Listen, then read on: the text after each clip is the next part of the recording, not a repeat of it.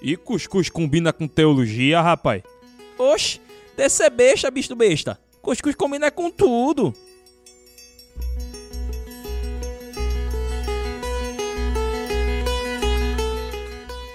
Hoje o dia vai ser massa. Meu nome é Ediel Siqueira e a minha vida está em reforma o tempo todo. Olá, olá, tudo bem? Aqui quem fala é o Alex. Prazer imenso estar aqui com vocês novamente. E hoje o dia vai ser top demais, velho. Agora sim, meu nome é Valdemir Lopes. Bom, me chamam de Val, sou pastor e, consequentemente, estou aqui para falar sobre a reforma e sobre todos os assuntos pertinentes ao que o nosso Ediel ou o nosso Max aqui estiverem falando ou, ou sugerindo. É isso aí, gente. Um bate-papo hoje sobre o que é ser reformado. Muito se fala sobre isso. Ah, algumas pessoas não entendem ainda, ou às vezes entendem de uma forma, mas na verdade é muito mais do que muito mais abrangente. Mas antes de tudo, com a palavra a patroa. Chegando agora, Ediel Siqueira, para mais um recado da patroa. Hoje eu estou sozinho. É, no dia da gravação desse programa, é, Renata estava doente, Alex não pôde vir. É, um beijo para vocês. É, só estamos eu e Júnior aqui mas com muito ânimo a gente está aqui para falar com você a respeito dos nossos. É, então, a gente está aqui para falar dos nossos parceiros. Se você quer ser parceiro ou parceira do nosso projeto, nos ajudar e tornar cada vez mais viável e mais qualificado o nosso é, serviço, uh, nosso podcast, você pode entrar em contato no padrim.com.br barra cuscuzcast. Não é padrinho, não, é padrim. P-A-D-R-I-M.com.br barra cuscuzcast. Lá você, a partir de 10 reais por mês, gente, 10 reais por mês não é nada. Então você pode economizar num, numa Coca-Cola, entendeu? Com coxinha e pode chegar e ajudar o projeto da gente. Então, com 10 reais, se você acha que é pouco, pra gente vale pra caramba. Então, se você também puder ajudar mais, massa também do mesmo jeito. Então, a gente vai agradecer pra caramba vocês, tá certo? Outra coisa também é o nosso canal do YouTube certo? Que ele está sendo atualizado aos poucos. Então, se você já tem o costume de ouvir podcasts através do, do, YouTube ou conhece alguém e quer indicar, você pode indicar, mas explique antes que a gente está atualizando aos poucos, tá certo? Não deixe também de seguir a gente é, nas plataformas digitais, Cashbox, Deezer e Spotify. Diz lá seguindo. Por que isso? Você tem dois, duas razões para a gente dizer isso. Você segue. A primeira é a seguinte: é, a gente vai entrar na métrica do próprio, é, do próprio agregador e com o tempo eles vão indicando a gente para outros usuários que ainda não conhecem nosso serviço. E por outra questão também é que você mesmo vai receber as atualizações quentinhas antes mesmo de chegar no, no Instagram. Então, às vezes não tem, a gente não coloca na mesma hora a, a divulgação no Instagram do novo episódio e você já vai saber através do seu agregador de preferência, tá ok? Ah, mais alguma coisa? Não, não. Então vamos embora, vamos lá, vamos bater papo. Que o programa de hoje é com o Val e o Val é um cara extremamente inteligente. Vocês vão ver. O programa tá mais longo, mas vocês não vão querer desgrudar o ouvido do, do, do seu fone ou do seu é, carro ou sei lá o que tu tá ouvindo, velho. Às vezes tu tá ouvindo, ouvindo numa lata, tá bom? Tchau, tchau, gente. Bem, meu irmão Val, ah, então vou me dirigir Val direto. Val, pastor, é um, é um amigo, um cara que, que eu sei que vai ter muita coisa legal aí para falar. Queria que você se apresentasse, meu irmão. Como é que você tá e de onde você vem? Bom, tô, tô muito bem, graças a Deus. É, na realidade, eu sou pastor da, da A Ponte, da Igreja Ponte. É, nós estamos na ponte há mais ou menos três anos, mas toda a minha origem é presbiteriana. Eu nasci na igreja presbiteriana e estive durante muito tempo é, vivendo em missões. Eu fui missionário, missionário internacional, estive em vários lugares, vários países, é, na Europa, na África, na, nas Américas de maneira geral, conhecendo diversas culturas, sempre plantando igreja, pregando o evangelho, tendo contato cosmopolitas com diversas pessoas, pessoas muito interessantes com quem eu pude conversar, conhecer, estabelecer amizades. Enfim, é, durante 15 anos da minha vida, eu estive morando fora, pregando o evangelho, plantando igreja, estudando também eh, me referenciando academicamente e, consequentemente, voltei para o Brasil no ano de 2004. Eu sou casado, tenho dois filhos e hoje, graças a Deus, estamos ali ministrando, ensinando na, na igreja A Ponte, tanto do Recife Antigo como de Boa Viagem também, né? É, sou formado em teologia, formado em filosofia, tenho mestrado também de filosofia, tenho pós-graduação de sociologia contemporânea, é, que eu me lembro, assim, e letras, muita coisa, letras em espanhol, né? E porque minha formação inicialmente é, acadêmica, não propriamente teológica, mas acadêmica, ela foi na, na Espanha, na chamada Universidade de Alcalá de Henares, em Madrid, e depois, consequentemente, é, eu fiz o seminário de teologia, de teologia reformada, e depois fui fazendo pós-graduações. Aqui no Brasil, cheguei a fazer filosofia, sou mestre em filosofia pela Federal e provavelmente doutorando em ciências políticas é, a partir do próximo ano, se Deus quiser, claro.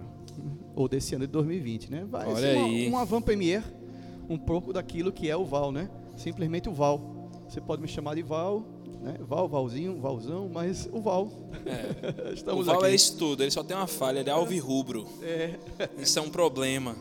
Entendeu? Mas eu tô do lado de outro alvirrubro aqui, então ninguém fica. é. Rapaz, hoje somos a maioria aqui, né? É, Tá vendo? Isso aí é um. Nossa, é um momento, é um, é um marco é o Marco. onde né? o alvirrubro é maioria em Recife. Mas vamos lá. Já dá É, pra encher uma Kombi, hein? Pois é, já, já dá, já dá pra encher. Pois é. Val, a gente fala muito assim, hoje em dia, talvez durante um bom tempo dentro da igreja evangélica brasileira não se falou, né? Ficou um tempo falando, depois meio que deu uma apagada e agora com novos líderes eh, evangélicos volta-se muito essa questão de, da teologia reformada, de ser reformado. Eh, tem muita gente que valoriza muito isso. E não vamos, vamos lá, que a gente, a gente tem como meditar. Vamos lá. É. Val, é, durante a história da igreja evangélica brasileira, a gente começa a observar que lá atrás existia uma, uma, uma intencionalidade em se falar isso, um costume de se falar, depois isso meio que morgou um pouco e agora volta-se com o surgimento de líderes ah, na, linha teológica reformada, inspirados nessa linha. E as pessoas, tem muita gente dizendo, eu sou reformado. Mas aí eu queria saber, é, é, o que a gente gostaria de saber, afinal de contas, o que, que é realmente o cara ser reformado? É, o o que, que é ser reformado? É, essa é uma, é uma pergunta é, bastante difícil né, de ser respondida, em razão de que quando a gente fala da reforma, nós temos que entender que a reforma é um movimento extremamente amplo. Nós podemos falar de uma reforma é, evangélica, uma reforma que é conhecida como reforma luterana. Nós podemos falar também de uma reforma, reforma reformatas, digamos assim, que é uma reforma que aconteceu mais na parte central do continente europeu, uma reforma que foi sugerida por Zwinglio, por exemplo, é, seguida por Calvino, ali na Suíça, depois na Hungria, é, na Holanda, na, na Bélgica. É, então nós tivemos essa outra reforma que aconteceu é, quase que paralelamente à reforma de, de, de Lutero, que erroneamente, na minha, na minha forma de enxergar, claro, ela é chamada de reforma luterana, porque inclusive igreja luterana, né? quando se fala de igreja luterana, isso eu tive na Alemanha, é, não existe igreja luterana na Alemanha, existe igreja evangélica. Na realidade, a igreja luterana é chamada igreja evangélica na Alemanha, é, porque o principal ponto da reforma de Lutero foi justamente a, a volta ou a centralidade da pregação no evangelho.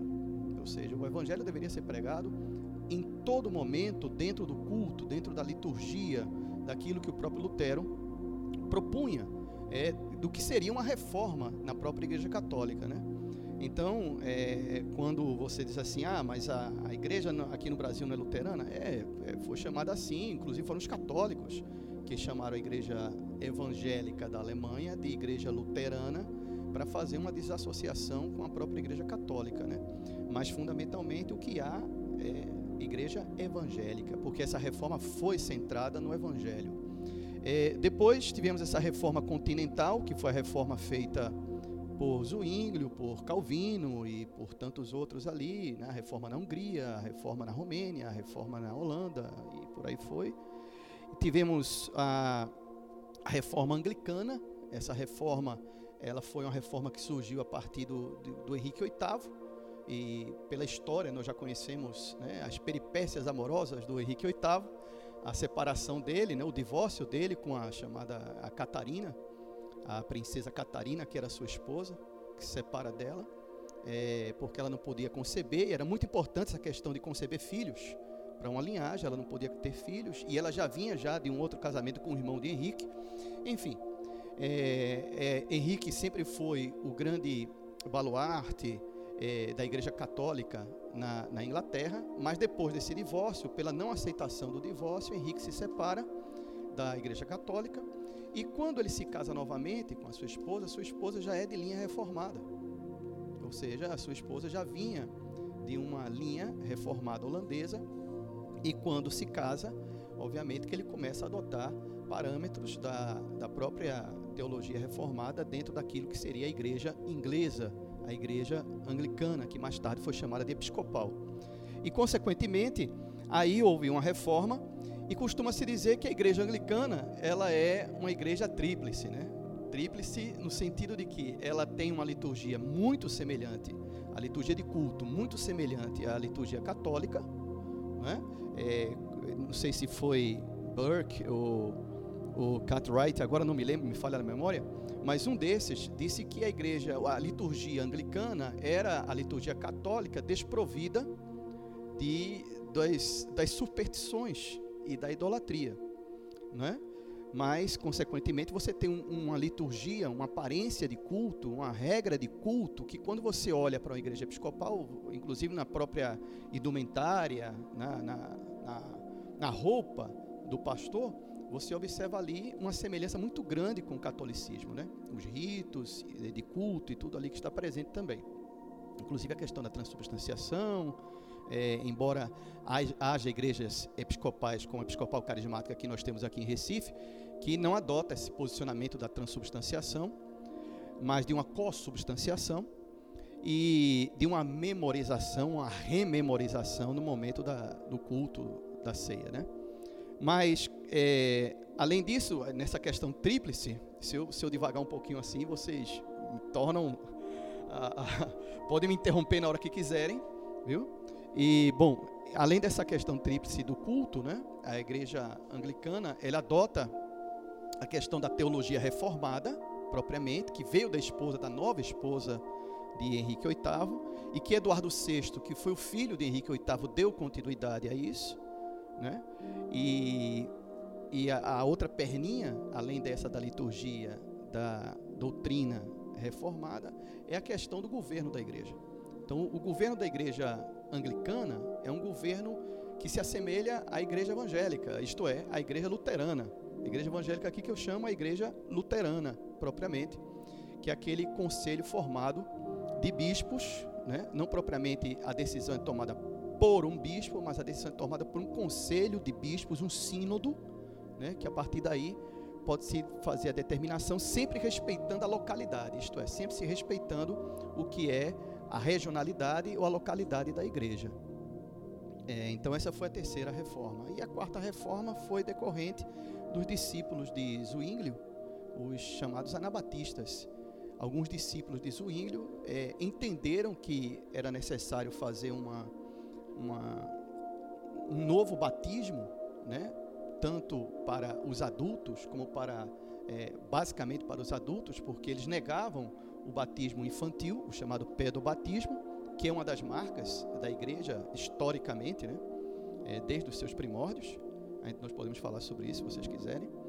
E eles negam a necessidade do batismo infantil e passam a batizar apenas pessoas adultas, inclusive aquelas que já haviam sido batizadas durante criança, ou seja, durante uh, o seu nascimento, com poucos dias de vida, ou aquelas que haviam sido batizadas com 8, 10, 12, 13, 15, 20 anos. Ela poderia ser novamente batizada. E havia essa exigência de rebatismo. Né? E eles também propunham uma, uma questão de que o culto deveria ser vivido isso também é da reforma reformada e da reforma luterana ou reforma evangélica, o culto deveria ser vivido todos os dias da sua vida através de um discipulado, de um tete a tete, né? Um pele com pele, de caminhar juntos e tudo isso.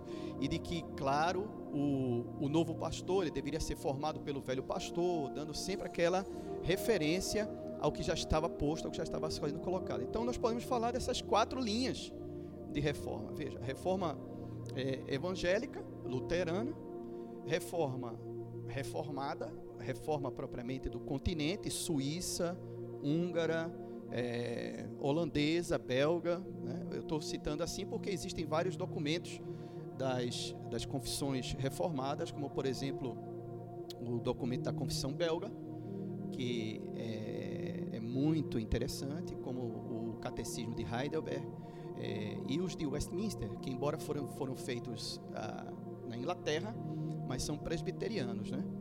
Os basicamente presbiterianos, não necessariamente exclusivamente presbiterianos, mas são basicamente presbiterianos.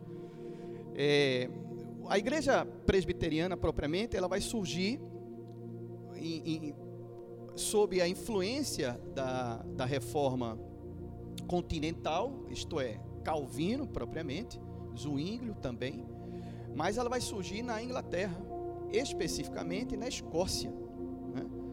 E, mas ela vai surgir quando, quando Cartwright, por exemplo, ele chega a falar sobre a necessidade de se fazer um governo que seria o governo de presbíteros.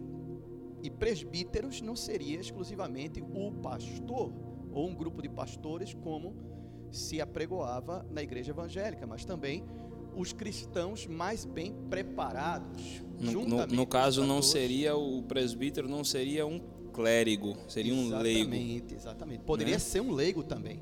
Poderia ser um leigo também. Poderia então, ser um leigo. só até agora aqui nessa explanação, por exemplo, a gente já pode considerar então que o reformado é um evangélico. É um né? evangélico. Porque, e por que, que existe essa, essa dicotomia? Que às vezes tem uns reformados que querem dizer que não são evangélicos, às vezes tem, tem surgido é, isso. É, eu, Aí tem evangélico que não quer se identificar com a reforma. É, e ainda tem os pentecostais, né, que ficam nessa dúvida se são fazem parte, consequência da reforma, ou alguns até dizem não, não temos nada a ver, nós temos uma nova linha, uma nova visão. Como é que é isso? É bem interessante, né? Bem interessante. Obviamente que todas as igrejas e todos os movimentos que nós temos hoje, que é entendido como movimentos cristãos evangélicos, né? seja ele reformado ou não, procederam da reforma.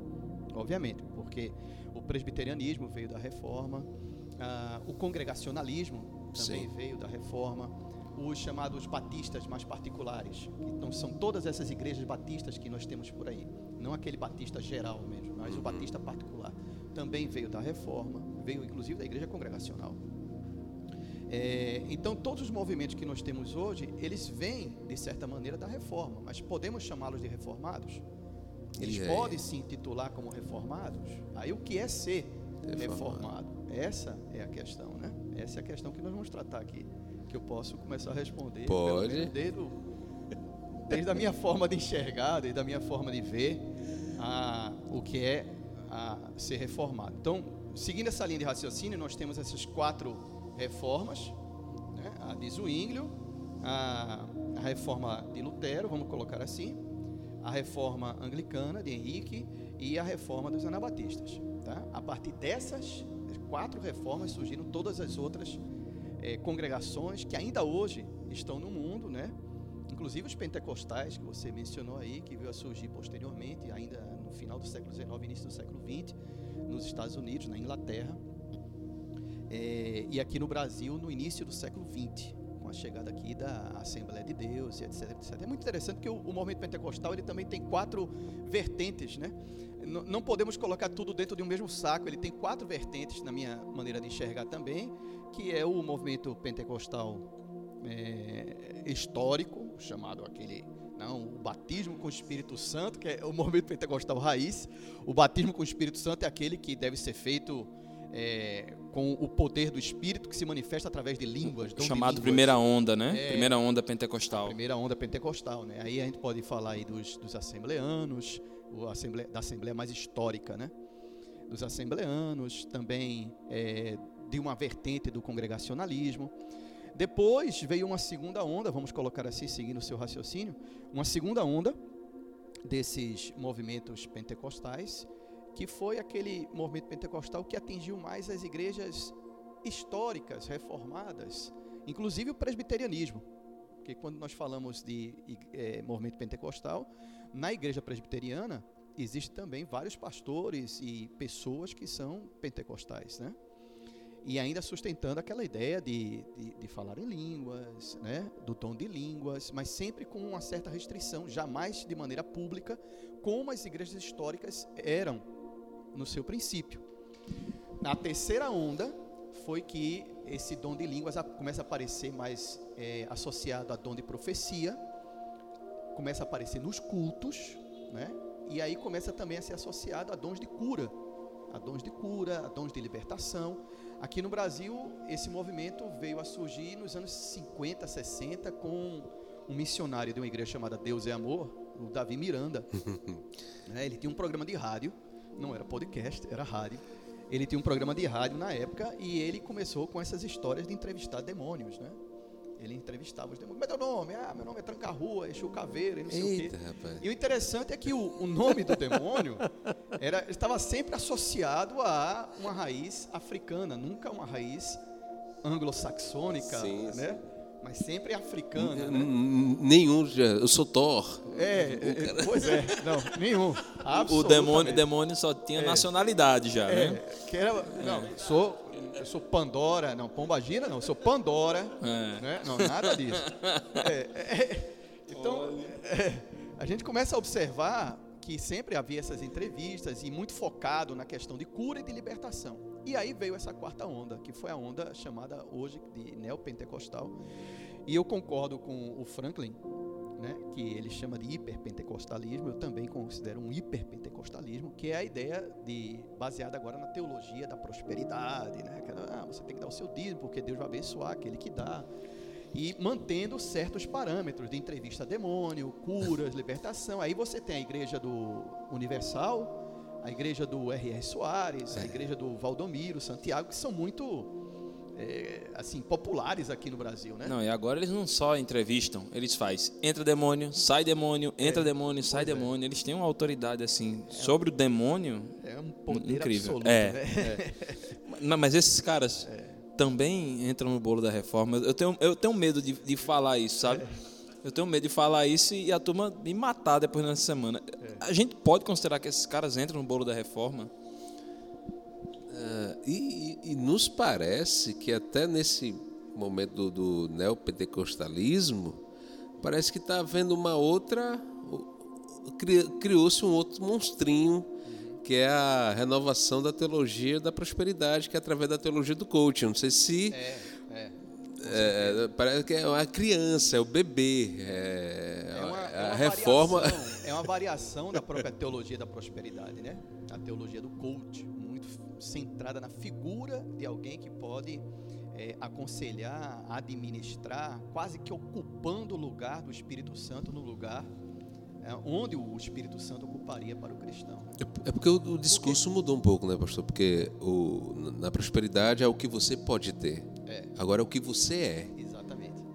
Exatamente. É, é por aí. E é muito. É, é uma, são questões muito inovadoras mas na realidade, tudo isso que nós estamos vendo já de alguma forma aconteceu na igreja. Só não teve a, época, só não teve dimensão, né? Mas já aconteceu na igreja.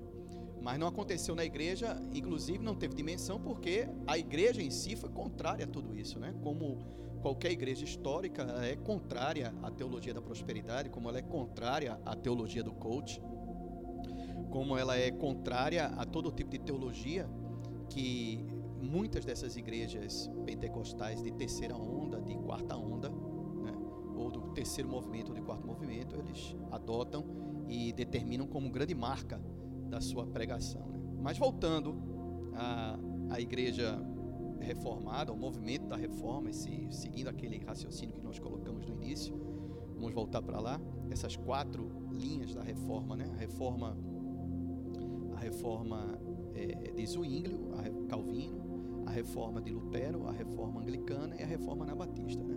Dessas vieram todas as outras denominações que hoje estão pululando por aí, por aqui pelo Brasil e pelo mundo. Bom, de certa maneira, as denominações de hoje elas ostentam várias características da reforma, do que foi defendido ali. Só que algumas denominações ostentam ou sustentam mais doutrinas daquela reforma, de uma daquelas quatro, especificamente, eu vou falar aqui da reforma reformada, da reforma continental mesmo, propriamente, né, tanto a luterana como a de Zwinglio e Calvino, do que propriamente de outros tipos. É, o que, que seria ser reformado? O que é uma igreja reformada? Como, como identificar uma igreja reformada? Basicamente, é uma igreja que subscreve os documentos da reforma. Subscrever os documentos da reforma é você aceitar como documentos que norteiam, que inspiram né, a sua fé, aqueles documentos que foram produzidos pelos chamados pais da reforma eclesiástica do século XVI até o século XVII século XVI, século XVII, como por exemplo, Catecismo de Heidelberg, Confissão Belga, é, Confissão de Catecismo de Westminster, maior, o Breve Catecismo. Então, querendo ou não, um cristão reformado, uma igreja reformada, ela, querendo ou não, ela vai subscrever esses documentos. Porque o, que, é que esses documentos tratam? Eles tratam, na realidade, daquilo que está exposto como teologia nas Escrituras. Então, se você pegar esses documentos, você vai ver que todos eles começam ou é, numa exaltação Deus, né?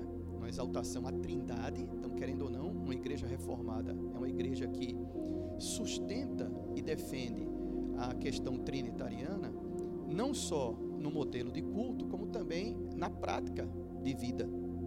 Então, exalta ao Pai, ao Filho, ao Espírito Santo, etc. É, além disso, a igreja reformada é uma igreja que considera a depravação do homem, ou seja, o, o reformado, seja ele zwingliano, calviniano, eu não gosto de falar calvinista, eu prefiro falar calviniano, né? Então, é, o zwingliano, o calviniano, o luterano sustentam de maneira irrefutável, a partir das escrituras, que o ser humano ele está completamente perdido. Que no coração do homem existe uma maldade intrínseca.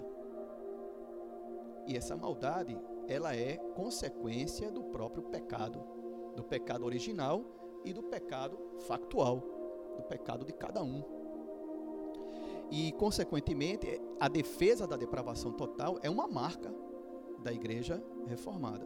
Essa defesa da depravação total, ela inclusive ela vai contradizer ou vai se opor diametralmente à, à própria teologia marxista, a teologia materialista de Marx.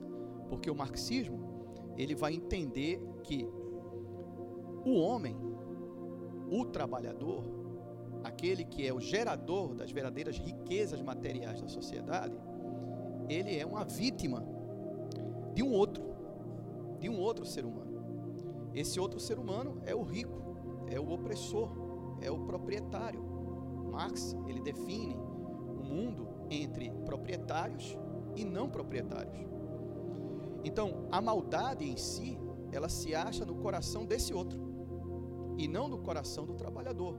Existe uma percepção de que o trabalhador de que o ser humano trabalhador né, é uma categoria à parte, é um inocente, é um ingênuo, é alguém que está sendo colocado como vítima, é vitimado na sociedade, é vapuleado por essa minoria opressora.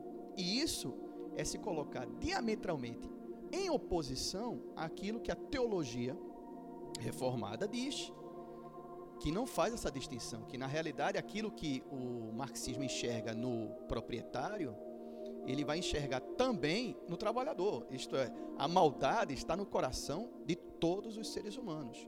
E aqui parece haver uma espécie de paradoxo. Por exemplo, Porque a teologia reformada, ela defende a exaltação da criação. Se a criação, ela, ela é criação de Deus, então o próprio ser humano, mesmo tendo maldade no seu coração, ele pode, por ser uma criação, por ser parte da criação de Deus, ele pode ainda manifestar a, elementos de bondade, ele pode manifestar também é, através da sua arte, através da cultura, ele pode manifestar é, uma expressão de louvor a Deus. Basta mencionar aqui as, as sinfonias de Bar, por exemplo, que começa com JJ, depois SDG, Só lhe deu glória, né? Jesus me ajuda, é, várias sinfonias, inclusive os concertos de Brandenburg, que são concertos é, cantados de músicas para dançar. A dança, nesse sentido, seria uma expressão também de louvor a Deus, de adoração a Deus. Então, não existe necessariamente uma separação. Mas ao mesmo tempo em que há uma exaltação da criação, existe uma desconfiança do coração. Não é uma exaltação ingênua. Não é dizer assim, tudo que é produzido pelo ser humano é positivo. Tudo que é produzido culturalmente pelo ser humano é válido e é bom. Não. Aqui que entra o discernimento do Espírito, o discernimento falado pelo apóstolo Paulo nas Escrituras, o discernimento do Espírito. É necessário discernir, porque da mesma fonte que procede o bem, algo tão belo quanto uma obra de arte, uma escultura, um poema, um filme que tanto emociona e que nos faz refletir, que nos faz pensar sobre a vida, sobre a nossa existência. É, tantos livros e tantas coisas maravilhosas criadas pelos seres humanos. Por outro lado, também, existem coisas que foram criadas pelos seres humanos que não são para o deleite de Deus, que não são para a glória de Deus, muito pelo contrário, são ataques nocivos, são ataques que procuram ferir a, a santidade de Deus é, e destruir a, a humanidade do próprio homem. No né? caso, essa essa é, essa produção que ataca, né, as verdades do Evangelho é fruto da depravação total, uma vez que o ser humano tende para o mal, vamos dizer assim, por si só, né? Aí fica uma pergunta. E mesmo sem ser renovado pelo Espírito, mesmo sem ser regenerado pelo Espírito, o ser humano ele pode produzir é, uma cultura, uma arte, criar algo bom, tá? Ele pode fazer isso. Não necessariamente tem que ser alguém regenerado pelo Espírito para que a partir daí ele possa produzir algo bom. Então, o ser humano, mesmo um ser humano, vamos colocar assim, caído, um ser humano ateu, ele pode produzir uma coisa boa né, que, que não está propriamente vinculada a uma degeneração da humanidade, nem, nem é uma agressão à santidade de Deus. Aí, no caso, seria um pouco um reflexo é, da graça comum, né? Isso, exatamente. Então, a considerada graça... pelos reformados, de maneira geral. Certo. E aí, assim, a gente fala, fala de depravação total, a gente comenta que você falou da, da questão do, dos catecismos de, de Hildenberg e de Westminster. É você confissão falou da belga. questão da, da, confissão belga, da é. Ah, e se o, o, o nosso. Tem mais, tem mais alguns pontos. Tem mais? Ah, então pronto, então vamos embora. Vamos lá. É, que, que nós podemos vincular a essa teologia reformada e, consequentemente, aos pontos né, da, da igreja reformada. E como a igreja pode ser vista como uma igreja reformada, ou como um cristão, ele pode se autodenominar como um cristão reformado. Bom, além desses pontos, da questão da exaltação da criação, da depravação do coração humano, da depravação total do coração humano e da centralidade do evangelho e da cruz de Cristo na pregação, porque se existe algo que a igreja reformada ela vai valorizar é a pregação das escrituras e a correta administração dos sacramentos. Leia-se aí o batismo, e a ceia. O batismo, ele pode ser feito é, de várias formas. Pode ser por aspersão, ele pode ser feito por imersão. Na realidade, a forma não é tão importante. O importante é o ato em si, porque é um ato que sela como testemunho diante dos homens o compromisso e a aliança que já foi estabelecida no Espírito e pelo Espírito, pelo Espírito Santo. Então, a correta administração, porque tanto na pregação quanto na correta administração dos sacramentos, e colocaríamos ainda a própria oração, existe aquilo que tanto Zwinglio, mas principalmente Calvino, exaltou como ponto central da teologia reformada, que é a união mística do crente com Cristo. A união mística, ela se dá através tanto do batismo, como se dá através da, da, do sacramento, da, da ceia, como através da oração e da pregação. No momento em que o cristão ele ouve o evangelho, ele ouve a pregação da palavra de Deus, o poder do Espírito que está intrínseco à própria palavra produz nele uma transformação, uma regeneração necessária para a sua vida.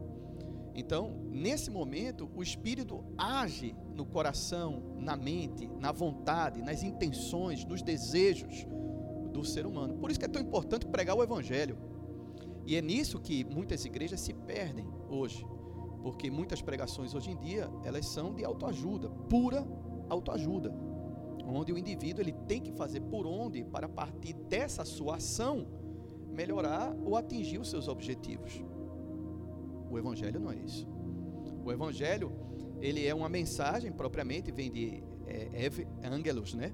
É uma mensagem boa onde nessa mensagem está imbuída a questão de que você não tem a condição de se salvar, você é um pecador, você está destruído, não existe condição nem nada em você que possa lhe remeter a uma comunhão mística, uma união mística com Deus, e que por isso mesmo você precisa de Cristo. E o que Cristo fez na cruz do Calvário foi suficiente. A única coisa que nós temos que fazer é acreditar, é ter fé. Fé no que Cristo fez, fé nas obras de Cristo, fé naquilo que Jesus põe como sendo fundamental para que a partir disso eu possa ter a minha comunhão com Deus, a minha paz com Deus, não a paz de espírito, mas a paz no sentido de que antes eu era inimigo e agora eu passo a ser amigo de Deus. Antes eu não era filho, mas agora eu passo a ser filho adotado, herdeiro. Então, todos esses elementos, como a depravação total, a centralidade da cruz de Cristo, a adoção, a regeneração do Espírito Santo, tudo isso tem que fazer parte e faz parte do Evangelho. Então, quando na teologia reformada se fala sobre a pregação das Escrituras, e Lutero enfatizou a pregação do Evangelho propriamente, que Calvino também subscreve isso, é aí que nós estamos falando de um elemento que é um elemento distinguido das igrejas reformadas. Então a igreja reformada, ela prega o evangelho sob esses pilares: depravação, a ação do espírito, a crucificação, a morte de Cristo que foi uma morte vicária, a morte de Cristo que foi uma morte substitutiva, a morte de Cristo que foi necessária para que através desse derramamento de sangue o resgate fosse pago. Jesus é uma espécie de Goel. O Goel era aquela figura, o representante do Antigo Testamento que pagava por um dano feito por outra pessoa. Então, é, é aquele que se responsabiliza civilmente, vamos colocar assim, é o responsável civil, digamos, por qualquer dano cometido ou feito por outra pessoa. Então, a pregação do evangelho ela tem que se centrar em cima disso. É uma grande notícia, né? Apenas a única demanda é a fé, a fé em Cristo e a ação do Espírito, a, a, a, colocação que você agora se coloca para que o Espírito Santo ele possa fazer a obra no seu coração. Isso não há nada de, de mal, de ruim, porque existe uma vertente do próprio da Igreja Reformada que considera que, por exemplo, no culto não se pode nem sequer fazer apelos, não é? Isso por quê? Porque se acredita que a ação é toda do Espírito Santo e que a pessoa não tem participação Pronto, nisso. Era, era isso até que ia perguntar, porque quando, quando você falou da questão de fé, por exemplo, eu lembrei é, logo da, da questão, peraí, porque durante uma parte da, da, minha, da minha caminhada cristã, houve-se sempre um atrelamento único e exclusivo de que ser reformado era o cara que era calvinista, é, que tem é. identificação. E aí, não, inclusive, inclusive textos, te- eu li, pronto, me preparando aqui pra para conversar. Eu esqueci o nome do autor, então eu, eu pesquisei até, eu posso falar até a fonte, se quem quiser pô- pesquisar, o pessoal do monergismo.com.br tem lá um bocado de artigo e, e o cara falando, indicando que o, o verdadeiro é, é, reformado era o cara de linha calvinista. E existe uma certa apropriação meio que cultural disso em cima disso. Cultural. Mas aí quando a gente fala da questão, quando você fala da questão de fé, a gente está colocando também os nossos irmãos arminianos, É, com certeza. que se identificam com a linha de Armínio, se aproximam mais disso no grupo dos reformados. Tem o próprio a questão do Armínio Wesleyanos, né? É. Que você vê que eh, o o Armínio Wesleyano ele crê na depravação total, Claro. na justificação, adoção e regeneração. Olha aí. Então Isso são é teologia reformada. são é pontos a rabo. a herança, digamos assim, É. da teologia reformada. Então, quando vê um- uma, uma, uma, uma declaração como o reformado tem que ser calvinista, aí é, na conversa que temos quatro Reforma. vertentes da reforma. Exatamente. Ele não tem que ser. Aliás, a reforma é, calvinista, calviniana, que eu gostaria de chamá-la assim, A partir de hoje, É. reforma calviniana. Vamos Calviniana. falar isso aqui no Cuscuz Cast, viu, Alex? É porque o próprio Calvino, ele não quis nem sequer que fosse indicado a sua tumba. Porque ele disse: Eu sou como um verme, eu sou como um pó. Agora imagine essas pessoas que hoje em dia, se ele estivesse ouvindo essas pessoas, de não, eu sou calvinista, ele diria: Que loucura é essa? Né? Porque na realidade existe muito mito relacionado a, a Calvino, né? dentro da própria igreja cristã. E, e tanto existem coisas é, boas, digamos assim, como coisas ruins. É, palavras que não foram ditas por Calvino, é, que são colocadas na sua boca, é, doutrinas que são sustentadas e que ele realmente falou, como a doutrina da predestinação, por exemplo, ser reformado. Muita gente diz, ah, porque eu acredito na predestinação, eu sou reformado. Opa, peraí, calma, não é bem assim. É muito mais do que isso, porque Calvino, se você pega as institutas, que é, na minha opinião, depois da Suma Teológica, é, inclusive antes que a Suma Teológica de Tomás de Aquino, é o tratado da religião cristã mais bem feito, é, mais denso e, consequentemente, ali há uma riqueza teológica impressionante, uma linha de raciocínio é, impressionante. Quem lê as institutas e pega uma boa tradução, porque se você pegar uma tradução mais antiga, você vai se perder num português mais arcaico. Mas você pega uma tradução mais atualizada das institutas, você fica impressionado. E quando você lê os dois volumes, os dois tomos da, da, das institutas, da religião cristã de Calvino, você observa que, fazendo um, um, um corte nos assuntos que ele trata, quando você olha para a predestinação, a predestinação está lá no final do tomo 2, tomando apenas um capítulo, algumas páginas, que alguns podem falar de 3%, e que esse tema da predestinação ela já veio na realidade de Agostinho, porque Agostinho é, é muito interessante, ele vai é, é, escrever uma obra, a- uma obra de diálogos, né, formada em diálogos, tal como Platão escrevia por sua influência de Platão, mas ele escreve uma obra chamada De Libero Albedrio, que é o livre arbítrio. né? Agostinho, erroneamente, ele é acusado de ser um, um defensor da predestinação, porque lá pelo final da sua vida, um Agostinho mais maduro, vai escrever uma obra muito pequenininha chamada A Perseverança dos Santos. Né? É quando ele, tema, ele toca no tema da predestinação. Calvino pega essa obra e destrincha essa obra dentro das Escrituras.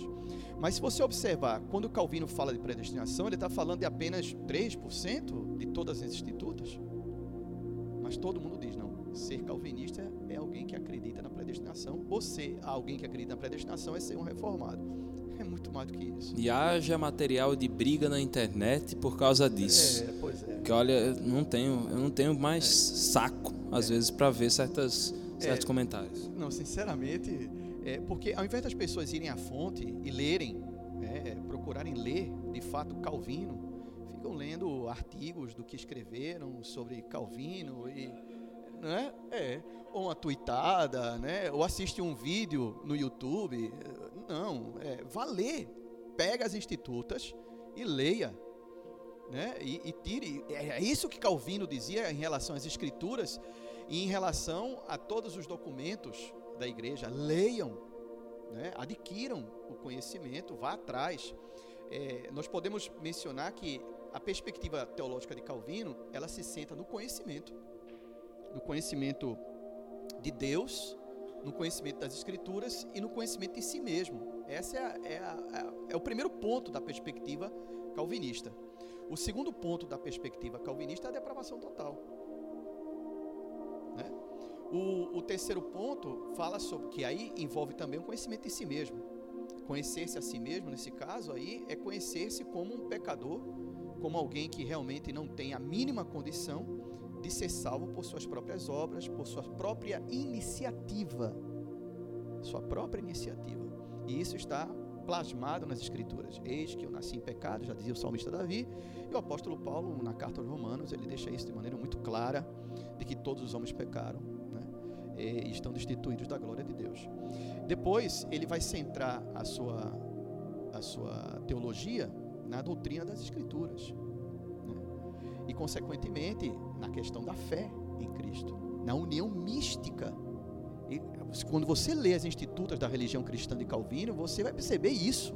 E lá no finalzinho, algumas poucas páginas, é que ele, influenciado por Agostinho, vai falar sobre a predestinação e vai destrinchar a predestinação diferente de como Agostinho fez, é, Agostinho deu é, não só é, elementos teológicos, como também elementos filosóficos para justificar a predestinação.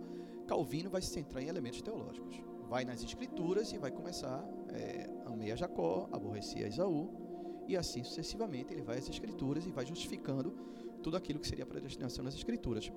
Então, como é que a, a teologia calviniana, ela pode ser, ela pode ser, estou falando muito, né?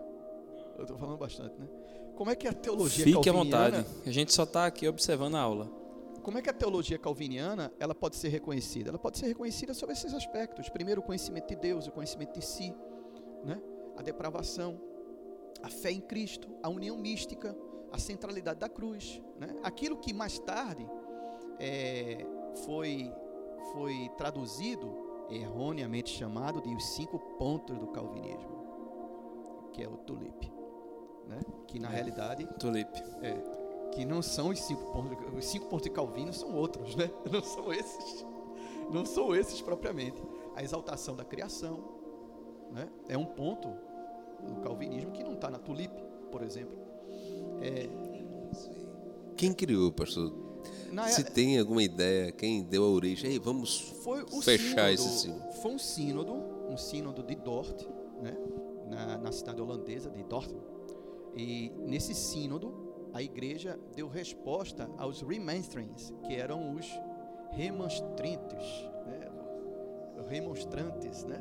que eram os discípulos de Armínio, né? os discípulos de Armínio, que levantaram cinco pontos para serem tratados dentro do sínodo. E a resposta a esses cinco pontos foi a tulipe foram esses cinco pontos que erroneamente é chamado de pontos, os cinco pontos de Calvino, né? Detalhe, os dois não estavam vivos nessa época, não, mas. Não, não, não, não, não. Coitados dos dois. É no negócio, coitados, né? Nem Calvino, nem Armínio. Foram os fanboys, assim, que é, criaram toda essa crise. É. Os discípulos se acharam é, na incumbência e no direito de usarem o nome tanto de um como de outro e dizer é assim que nós vamos tratá-los. Por que, que nessa época não existia direitos autorais, hein? É, pois é. Já morgava um bocado de discussão já é, nessa rapaz. brincadeira. É. Então essa questão da união mística, essa, isso é um ponto fundamental da, da doutrina de Calvino e da teologia reformada, sustentada nos nas confissões, nos documentos da, da teologia reformada, né, da igreja reformada em si, dessa reforma que foi considerada a reforma holandesa, a reforma suíça, a reforma francesa, a reforma húngara e assim sucessivamente. E há, há um outro ponto é, além desses que eu mencionei, né, da centralidade das escrituras, da depravação do homem, da, da obra vicária, substitutiva, penal de Cristo, da pregação das escrituras, especificamente do Evangelho, centrado nessas colunas fundamentais, é, da exaltação da criação e o chamado, nem tanto esse, né? Porque pode haver variação, o, o governo da igreja. O governo da igreja o ponto em que há concordância entre as reformas é que o governo da igreja ele deve ser feito para a glória de Deus.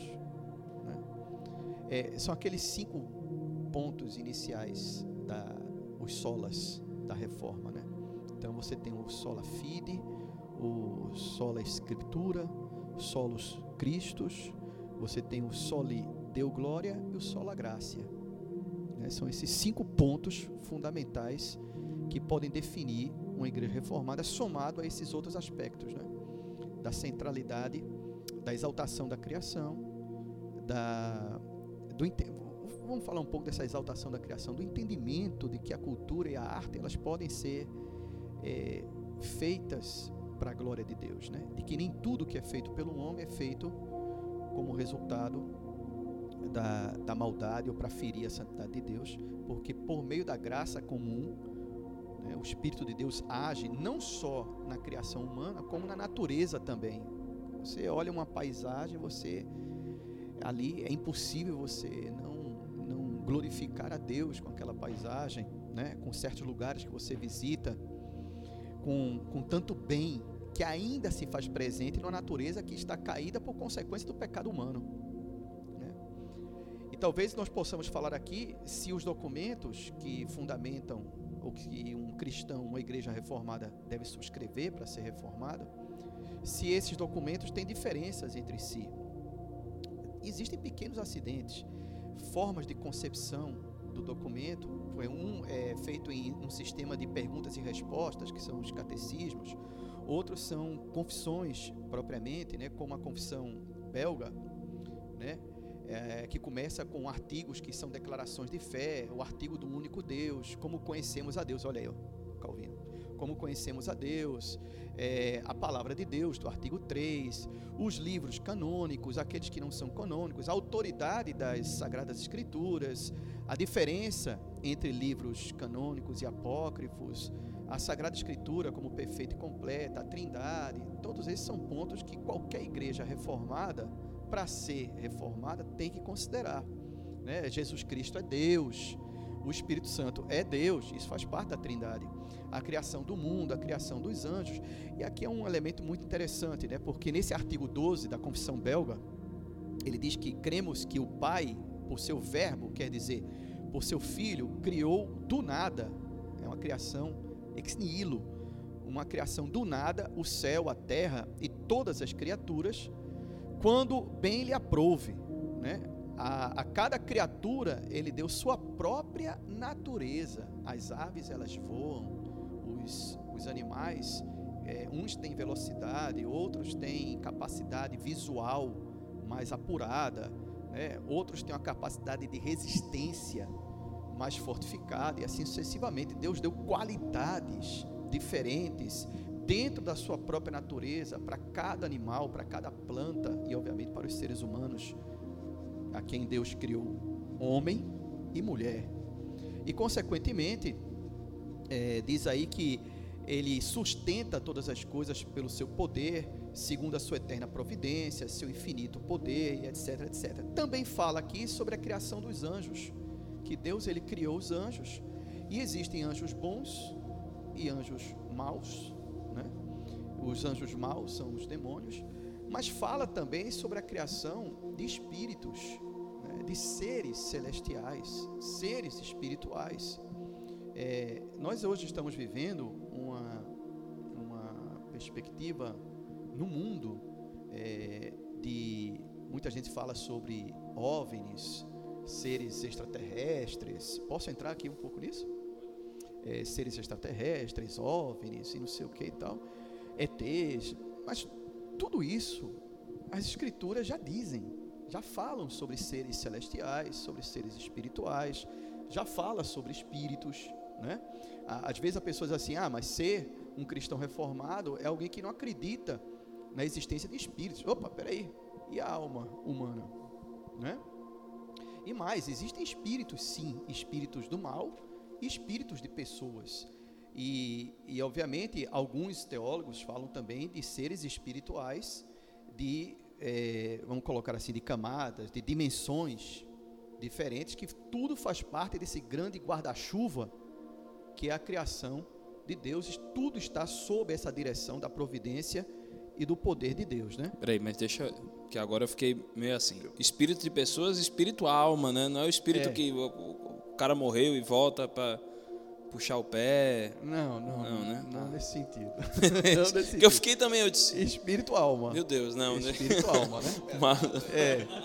Porque inclusive a própria a, a ressurreição, que muita gente tem dificuldade em entender como é que se dará a ressurreição final com a volta de Jesus. A ressurreição é a ressurreição do corpo né, é a glorificação do corpo, porque o espírito já vai estar lá. No momento em que Jesus volta, ele volta com os espíritos, ele volta com os anjos, né, se dá a parousia. No momento da volta existe a ressurreição né, e o arrebatamento que o pessoal fala, que na realidade eles colocam dentro daquela mitologia que eu chamo assim, não é teologia, uma mitologia de deixados para trás. Quem assistiu aqueles filmezinhos, né, de deixados para trás, na época que tinha DVD. Né? né? Eu lembro que uma vez eu fui ver Deixados para Trás, é. a turma fazia. Acho, acho, que eu já contei já para Renan, já contei para Alex. A turma foi assistir Deixados para Trás e a cena acontecia lá do. do eu vou, não, não é spoiler mais, né? Um filme velho é, daquele. Não, não é spoiler. É demais, o, o momento DVD. lá do que, que aparece na, no Muro das Lamentações e cumprindo a promessa, a galera gritando. Foi numa igreja que eu fui ver isso, rapaz. E a turma era do fogo. É. Era um negócio rolando e os caras, glória a Deus! Eu disse, meu irmão, é um filme, velho. O outro tava quase dizendo, bicho, é um filme. Mas assim, enfim, né? É, pois é. E aí, é essa questão, né? É, eles colocam a volta de Jesus até na, na questão é, pré-milenista, né? Na, na, visão pré-milenista, a volta de Jesus, ela se dá num momento, depois, nesse momento acontece o arrebatamento, depois é que ele volta, sete anos depois da grande tribulação, é que ele volta definitivamente, etc, etc, etc. Mas enfim, não é bem isso que as escrituras falam, né? Falam que no momento em que a volta de Jesus, que é chamada parousia no grego, no momento em que ela ocorrer, ocorrerá também o arrebatamento e a ressurreição dos mortos, dos corpos. E aí os corpos dos salvos e dos não salvos serão, de fato, é, revigorados, transformados, e haverá essa união novamente entre o espírito e o corpo, né? Então, o espírito, claro que existe. Mas aí eu estou falando, como a confissão belga sustenta, da existência de espíritos, no plural, de anjos também no plural, porque o erro dos maniqueus é que eles diziam que os demônios eles tinham sua origem em si, eles são maus por natureza, na realidade é por escolha, né? não necessariamente por natureza. E em segundo lugar, os é, saduceus, eles negam ou negavam a existência de espíritos, a existência da, da ressurreição dos mortos e também a existência dos próprios demônios, né? E dos anjos e por aí vai. Naquela grande polêmica com Jesus, quem é que vai se casar com aquela mulher que teve sete maridos, né? todos eles irmãos etc, etc. E Jesus disse de maneira muito clara que no reino dos céus não será assim, não haverá casamento, ninguém vai se dar em casamento, né? Porque todos serão como os anjos. Todos serão como os anjos.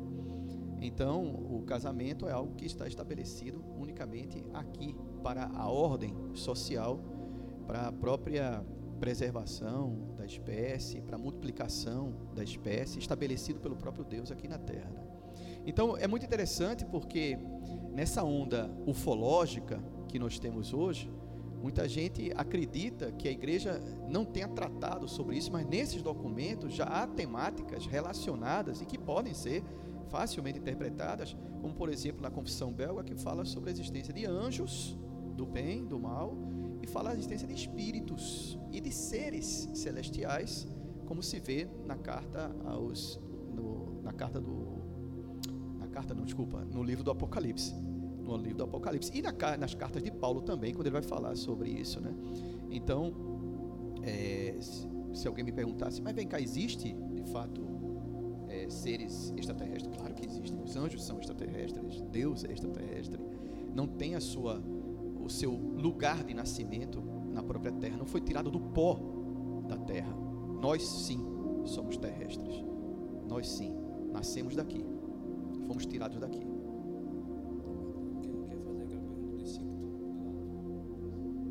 Ah, tem uma, uma questão também dentro da, dessa, desse, sobre ser reformado.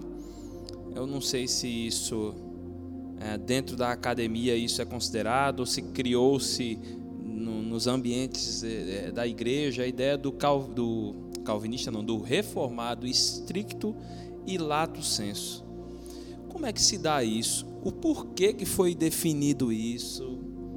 Eu acho que isso é, é uma questão de, de dificuldade de compreender essas vertentes da reforma. Né? E também de uma dificuldade de, de, do próprio coração humano de ter que criar uma identidade para si a partir de algo histórico. Né? Então se fala de reformado estrito sensus, reformado lato sensus, mas para mim essas nomenclaturas elas estarão mais presentes no senso comum, né? Na, no senso comum da própria igreja, do cristão, mas não não tem muito significado, não tem muito significado hoje, né? Porque se você pegar um reformado, um cristão reformado, e um cristão que não seja reformado, olha como eu estou lhe chamando, cristão, é, eu não estou dizendo que só a salvação naquele que crê conforme a reforma, tá? Então, você pega um cristão reformado, você pega um cristão que é não reformado e você vai observar diferenças entre eles. Uma muito gritante. É, hoje em dia as pessoas estão muito acostumadas a, a não vivenciar a igreja. Ora, isso dentro de uma concepção reformada é impensado. E vivenciar a igreja não é só questão de vir para o templo ou para o culto dominical. É vivenciar a igreja em comunidade em lares, em grupos, dentro, porque dentro da reforma, da, do ensino da reforma, a igreja ocupa uma centralidade enorme, não só no culto, no culto que é feito, digamos assim, no local onde as pessoas se reúnem dominicalmente, que pode ser um templo, que pode ser um espaço, né? É, até um espaço que pode ser utilizado como um, um cenáculo, um restaurante, mas que ali no momento em que a igreja está reunida, ali o Espírito Santo opera poderosamente. O Espírito ele não está atrelado à pedra ou à construção, né? Mas a vivência de ser igreja, batismos, ceias, isso é bem reformado. Isso é bem reformado. Então, quando você pega um cristão que, por exemplo, ele diz assim: Não, é, eu não curto essa da igreja. Eu tenho a minha fé, a minha fé é totalmente individualizada, eu não curto viver ou conviver comunitariamente com outras pessoas que têm a minha fé ou que têm uma fé semelhante, né, em termos de pensamento, nesse caso. Então, não curto viver isso. Então, você, na realidade, você não pode se chamar de reformado. Você não pode se auto-intitular reformado, porque a, a, igreja reformada, o cristão reformado, ele entende a vivência da fé dele dentro de uma comunidade e não fora e não de maneira individualizada. Ele é parte de um todo. Ele é parte de um povo. Povo que foi é, levantado e que transcende o espaço, os limítrofes das fronteiras, né, dos territórios, dos oceanos. Um povo que transcende os limites do próprio tempo. Ele faz parte de um povo. Então, a fé é vivida comunitariamente. Ela é vivida dentro de uma comunidade. E essa comunidade ela vai se reunir nas casas, ela vai se reunir nos templos, ela vai se reunir em espaços propriamente que não seja nem casa, nem templo. E ali o Espírito Santo vai operar poderosamente, porque dentro da, da comunhão em que se dá, existe o momento da pregação da palavra, a correta administração dos sacramentos. Isso é ser reformado. Isso é ser reformado. Então, um cristão que vive a sua fé de maneira individualizada, ele pode até se intitular assim, não, eu sou um cristão reformado. Não, não é. Não é reformado. Reformado vive a fé de maneira comunitária. Então, vive a fé em meio a um povo. Ah, mas o povo é um povo que, como toda rosa, tem os seus espinhos. Exatamente. E é aí que Deus trabalha no seu coração. É aí que Deus trabalha no seu coração. É aí que Deus trabalha na, na sua percepção em relação aos outros. Né? Como é que como é que eu vou aprender sobre a graça de Deus e aprender empiricamente sobre a graça de Deus e entender que eu sou alguém que fui completamente perdoado e aceito dentro de uma família, apesar de mim mesmo, apesar de quem eu sou, apesar de como eu sou, apesar das minhas paranoias, apesar das minhas loucuras, apesar de quem eu sou, eu fui aceito por Deus, não é? Então, como é que eu vou entender isso de maneira tão empírica se eu não tiver no meio de um povo que também tem as suas dificuldades? até para que eu possa expressar e até para que eu possa melhor é, ser um, alguém que foi objeto da graça de Deus e ser alguém que agora vai é, servir a outras pessoas nessa graça, ou doar essa graça da qual ele foi objeto, é para isso que eu estou no meio de um povo, no meio de um rosedal, onde nesse roseiro, nesse rosedal, existem espinhos. Aí eu vou aprender o que é a graça de Deus, aí eu vou aprender sobre perdão, aí eu vou aprender sobre misericórdia, e aí eu vou aprender sobre mim mesmo, porque não existe diferença nenhuma entre aquele que está ali na igreja porque aquele que tem os seus problemas e tem os seus defeitos é tão amado pelo Senhor como eu também sou, com os meus problemas e com os meus defeitos.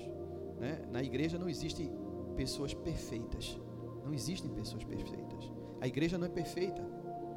A igreja, ela é composta de pessoas imperfeitas e que precisam do amor, da graça, da misericórdia, primeiramente de Deus e depois daqueles que foram objetos dessa mesma graça, dessa mesma misericórdia, desse mesmo amor, para servir aos outros em amor, em graça, em misericórdia, ajuda, mas isso não significa dizer que você não tenha que confrontar.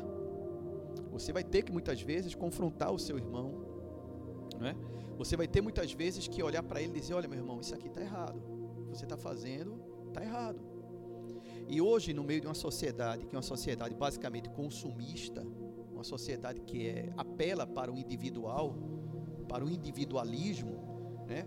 ser orientado, ser confrontado por outras pessoas é quase uma afronta é quase uma afronta.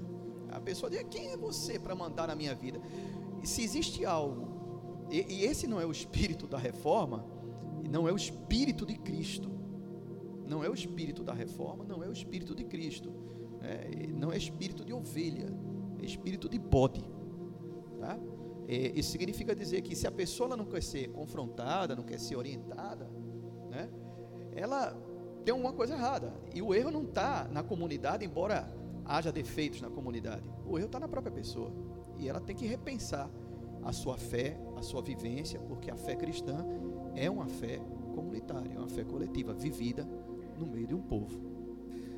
Pastor, uh, atualmente, existe algum ponto da teologia reformada que a igreja brasileira tem negligenciado? Tem.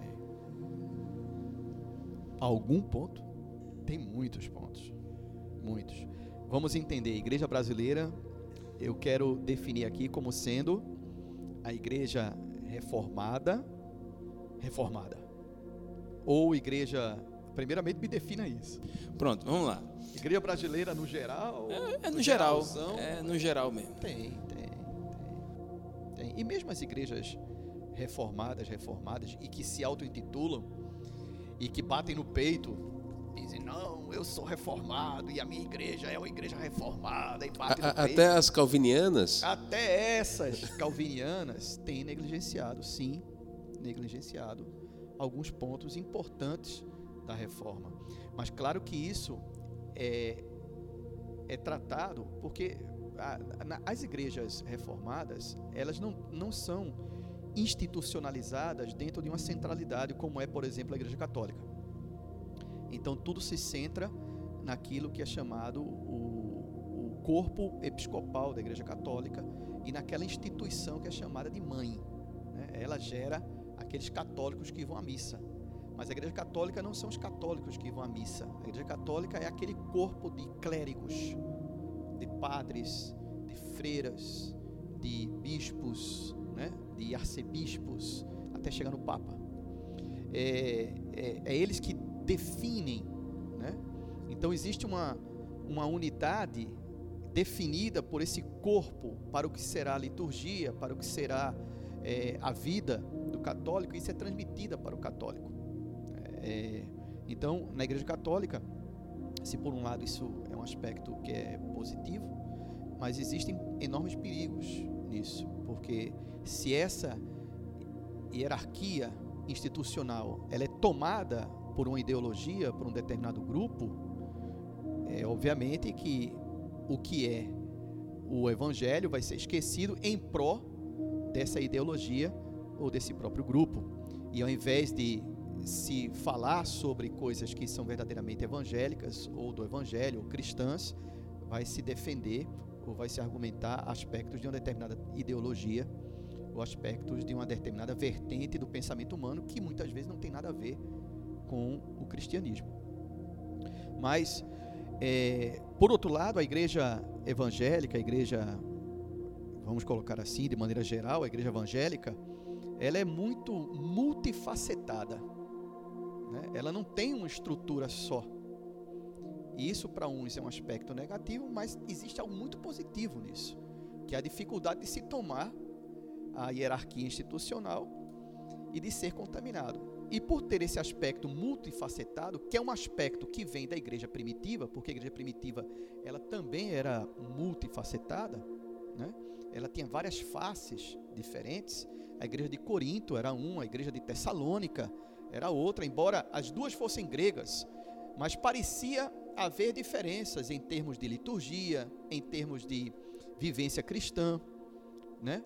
Algumas diferenças eram ressaltadas, não diferenças gritantes, mas haviam diferenças.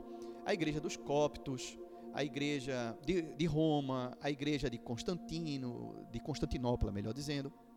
Então as igrejas, a igreja primitiva de maneira geral, a igreja do primeiro século, a igreja do segundo século, do terceiro século, eram igrejas multifacetadas. E essa vertente multifacetada, ela volta na, após a reforma. Né? Então, após a reforma, a partir dessas quatro linhas de reforma, a igreja se, tor se torna novamente multifacetada, né? nesse aspecto mais evangélico. E a partir daí, é, alguns vão seguir determinados caminhos, outros vão seguir outros caminhos, mas existem pontos que da reforma que são negligenciados pelas igrejas de maneira geral. Vou citar alguns deles. Por exemplo, eu poderia dizer aqui que algumas igrejas elas não são capazes de sustentar o evangelho na sua pregação. São igrejas que pregam autoajuda, é, igrejas que falam de, de prosperidade, né, que associam o dízimo a, a uma obrigação, né, quase que é, penitente, a ponto de que se você não, não der o dízimo, você pode estar correndo um sério risco de ir para o inferno. Né? E outras coisas assim que são negligenciadas, é, questão de vida na igreja, disciplina, são questões que são negligenciadas. Porque é, a questão da disciplina não é uma questão que é totalmente reunida ou que faz parte dessas quatro vertentes da teologia reformada, mas está lá, está presente é, nas igrejas reformadas de maneira geral, não em todas, mas está presente. E a questão da disciplina ela é negligenciada nos dois sentidos. A disciplina no sentido de que você tem que buscar o seu próprio alimento, né? É, buscar a, a leitura nas escrituras, fazer a sua oração e a disciplina em relação ao culto e em relação à sua vida. Né? Então, há negligências em relação a isso, porque, como eu disse, a igreja hoje, a igreja evangélica hoje, ela está dentro de uma sociedade que valoriza muito a questão do individualismo, é, do consumismo, Né? Então as pessoas chegam na igreja e chegam muitas vezes para pagar por um serviço. Estou ofertando, estou dando dízimo, então eu quero ser bem tratado, eu quero ter uma igreja que tenha ar-condicionado, eu quero ter uma igreja que tenha serviço para os meus filhos, né? aprenderem sobre o Evangelho, eu quero ter uma igreja que possa ter um, uma banda, um grupo de musical, um grupo de louvor. Que um possa, serviço streaming. É, um serviço streaming que possa revigorar a minha alma, né? Eu quero ir para a igreja, já que eu estou fazendo esse sacrifício de ir para a igreja, né? Muita gente pensa assim. Eu quero sair de lá bem nutrido, leve, né? E quando encontra uma palavra. E um bom atendimento, né? É, exato. E quando encontra uma palavra de confrontação, é aí que muitas vezes a igreja, ela, a, ou a pessoa que tem essa mentalidade consumista, ela, não, é isso aí eu não, não vou seguir, ou não foi para mim, essa palavra não foi para mim, e por aí vai, né? Então, por causa desse individualismo, esse consumismo da nossa sociedade hoje, como o Bauman, né, um integrante da escola de Frankfurt, ele vai falar de uma sociedade líquida, uma sociedade que se adapta facilmente e que é pouco dada a compromissos, que é pouco dada a pactos, a alianças, né? É, é mais dada a um contrato propriamente, porque existe uma diferença entre uma aliança e um contrato, né? Uma aliança não é um contrato, uma aliança é um acordo que se faz é, entre a pessoa e o corpo de Cristo, que é a igreja, e nesse acordo a pessoa ela se submete, é um acordo incondicional, não há nenhum tipo de cláusula que se a igreja não cumprir ou se o corpo não cumprir, ela pode romper unilateralmente aquele tipo de cláusula numa aliança. No contrato existe tudo isso.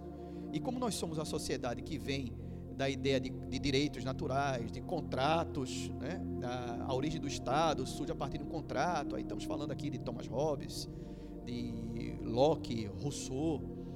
Né? É, vem, estamos em uma sociedade em que o próprio consumo ele é feito ou é regido por contratos, né? Então existe uma ideia de que aquilo eu estou pagando, eu estou é, contribuindo, então eu quero receber alguma coisa em troca, né? E essa ideia não é propriamente reformada, porque na realidade a teologia reformada ela vai se preocupar em lhe municiar para que você possa servir a outros. Né? É, na realidade, há um chamado para o serviço e não para ser servido. Aqui é uma diferença gritante. As pessoas vêm à igreja hoje para serem servidas e não para servir. E a teologia reformada não sustenta isso. Amém. A gente estava precisando ouvir isso. Acho que a igreja de Cristo precisa ouvir isso, né, Alex? Eu, eu estava precisando ouvir isso.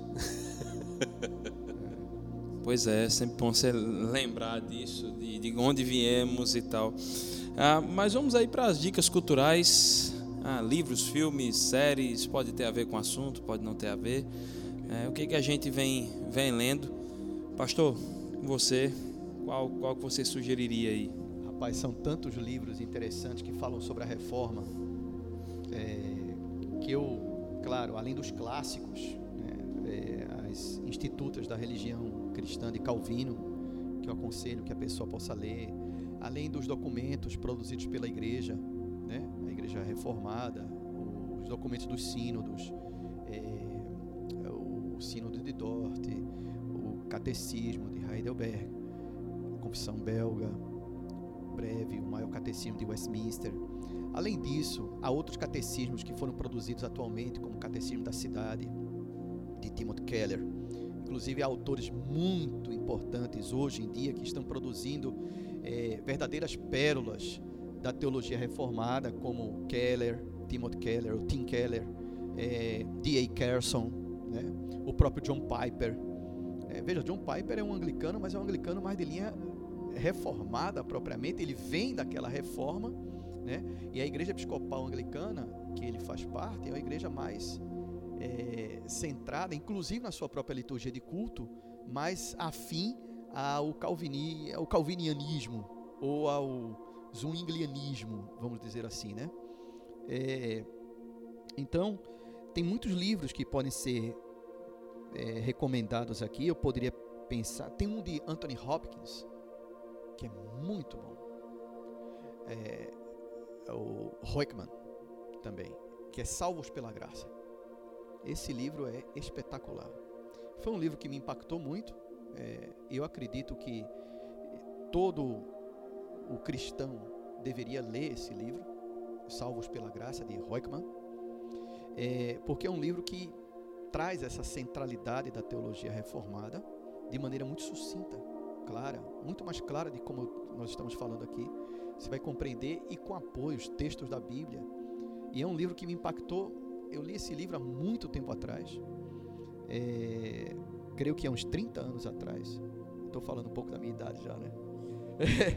Na realidade, eu, me, eu comecei, é, eu, parando para pensar aqui, eu tenho mais de 30 anos. Né? Eu tenho mais tempo de, de convivência com Cristo na igreja do que Paulo teve. É, não estou com isso me considerando um Paulo. Veja bem o que eu estou dizendo. Eu só quero dizer que eu tenho já um bom tempo aqui, uma boa caminhada na igreja, sem nunca ter saído, sem nunca ter abandonado a igreja, entendendo a igreja por esse prisma de que a igreja é o lugar onde eu devo estar. São as pessoas com quem eu devo estar, né? Apesar de mim mesmo. Apesar de mim mesmo. E, consequentemente, é, eu li esse livro, Salvos pela Graça. Esse livro me impactou muito, muito. E eu acho que é uma leitura obrigatória para toda pessoa que quer entender a teologia reformada. Então, lê Salvos pela Graça, de Roekman, né? Lê as Institutas da Religião Cristã com uma boa tradução, de Calvino. Lê os documentos da igreja, os livros de Keller, atuais, é, Fé na Era do Ceticismo, é, o livro sobre Counterfeit Gods, que agora é, foi traduzido aqui como Falsos Deuses. Falsos deuses. É, de, deuses falsos. Deuses falsos, é, né? É muito bom. É, e, é, Deus Pródigo. São livros excelentes. Um que fala sobre trabalho e justiça, também muito bom. Que é, menciona como a, a fé reformada enxerga toda essa questão de trabalho social, né? que é muito próprio também da igreja, desde o seu século XVI até hoje. E, consequentemente, tem muitos livros que eu posso recomendar aqui, né? Livros que podem ser livros que podem ser lidos para o crescimento espiritual. Né? Amém. Eu quero indicar uma, uma mensagem que eu escutei ontem pela manhã na minha casa, do Luciano Subirá, que é o preço da maturidade. Foi uma ministração dele na conferência de Jesus Cop, agora de 2019, né, que passou. Muito, muito, muito boa. Falou muito comigo, uns 55 minutos ali com, com o Subirá. Então, deixo a dica aí para você, tá bom? Deus abençoe. Eu quero indicar a Confissão de Fé de Westminster. Tem livros aí, se você não tem muito muita animação em ler, então lê o breve catecismo, É, que é resumidinho. Eu acho que é bem interessante. São coisas importantíssimas serem resgatadas. É, Com certeza. E tem um livro que, se, se a pessoa for fazer seminário, em qualquer seminário, tá? O seminário presbiteriano, o seminário pentecostal, tem um livro que você precisa ler, que é um livro de Parsons, é o livro do Burke Parsons, que é um livro sobre Calvino. É João Calvino, Amor à Devoção, Doutrina e Glória de Deus. Amor à Devoção, Doutrina e Glória de Deus. Foi um livro que foi publicado em 2010, que é muito bom. eu, eu já vi esse livro. Excelente esse livro e que vai é, fazer você entender como o, o, o Parsons, juntamente com outros autores, eles vão descrever a respeito de Calvino, das doutrinas de Calvino, para você entender o que é, que é essas doutrinas e como essas doutrinas elas se centram muito mais na questão do serviço, da piedade, da, da união mística, né? do conhecimento de Deus, do conhecimento das Escrituras, mais do que propriamente na questão da predestinação.